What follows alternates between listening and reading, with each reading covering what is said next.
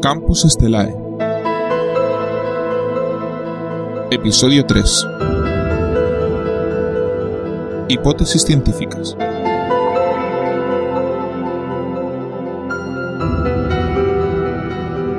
Este es un podcast de ciencia, pero ¿qué es la ciencia? La ciencia es el conocimiento generado por el método científico. Hay debate entre los filósofos sobre qué es eso del método científico. Incluso hay quien dice que no hay un único método. Sin embargo, todos esos métodos tienen algunas cosas en común. Lo primero de ese método es observar los fenómenos que conforman la realidad y hacernos una pregunta. Por ejemplo, ¿por qué el cielo es azul?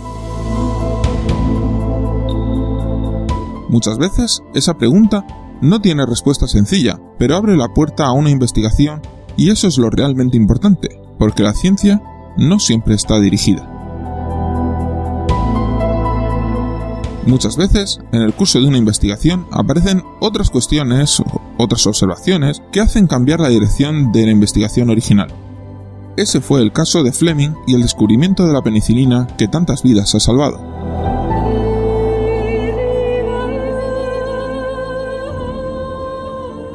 Una vez hecha la pregunta, la mente del científico empieza a pensar una posible explicación.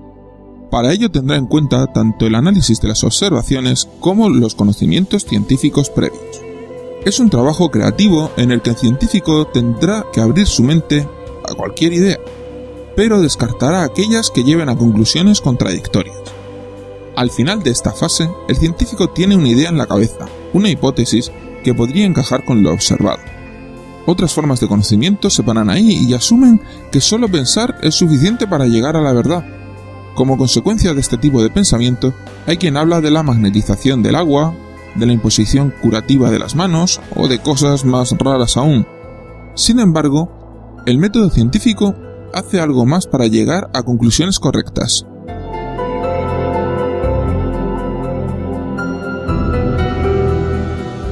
El científico, después de idear una hipótesis, tiene que ponerla a prueba e intentar ver si pudiera ser falsa. Para ello, tiene que volver a poner su mente en marcha, pero esta vez para idear una prueba.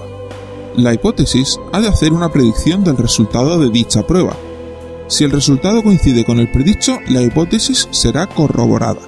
Si no, la hipótesis será rechazada. El científico se encuentra, de nuevo, en un proceso creativo, pero esta vez destinado a refutar la hipótesis que él mismo ideó. Tenemos por tanto que el científico tiene que desconfiar de sí mismo y de todo lo que él mismo propone. Tiene que idear la forma de disparar y matar al propio fruto de sus pensamientos. Cuando el científico ha atacado su hipótesis, debe de publicar un artículo con el resultado en una revista científica. Estas revistas, antes de publicar, mandan los artículos a que los revisen otros científicos. Estos científicos, llamados pares, valoran la calidad de la prueba propuesta, la del análisis estadístico realizado la novedad del artículo. Cuando el artículo ha sido publicado, este queda a disposición de los demás científicos para que puedan replicar la prueba o para que ideen nuevas pruebas que la hipótesis debería de superar.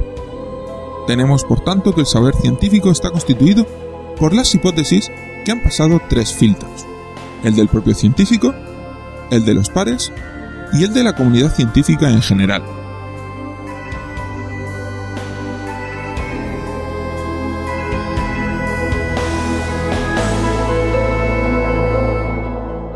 Con lo visto hasta ahora, podemos ver que las ciencias no pueden preguntarse cualquier cosa. En primer lugar, las preguntas han de estar relacionadas con fenómenos que se puedan registrar o medir. Por ejemplo, la ciencia no puede decir nada sobre la existencia de un elefante invisible, inaudible e intangible en el interior de un garaje. Por otro lado, las hipótesis que se lancen tienen que ser refutables. Esto es un punto importante y un poco complicado. Espero que os ayude un ejemplo. Si yo lanzo la hipótesis de que si golpeo el suelo con un palo el número suficiente de veces, mañana lloverá, el experimento evidente es golpear el suelo varias veces con el palo y esperar a mañana. Si llueve, mi hipótesis habrá sido corroborada. Si no llueve, la explicación puede ser que no he llegado al número suficiente de veces. En ese caso, no se ha podido refutar la hipótesis. Dicho de otra forma, llueva o no llueva, es imposible refutar la hipótesis. Por tanto, estamos ante una hipótesis no científica.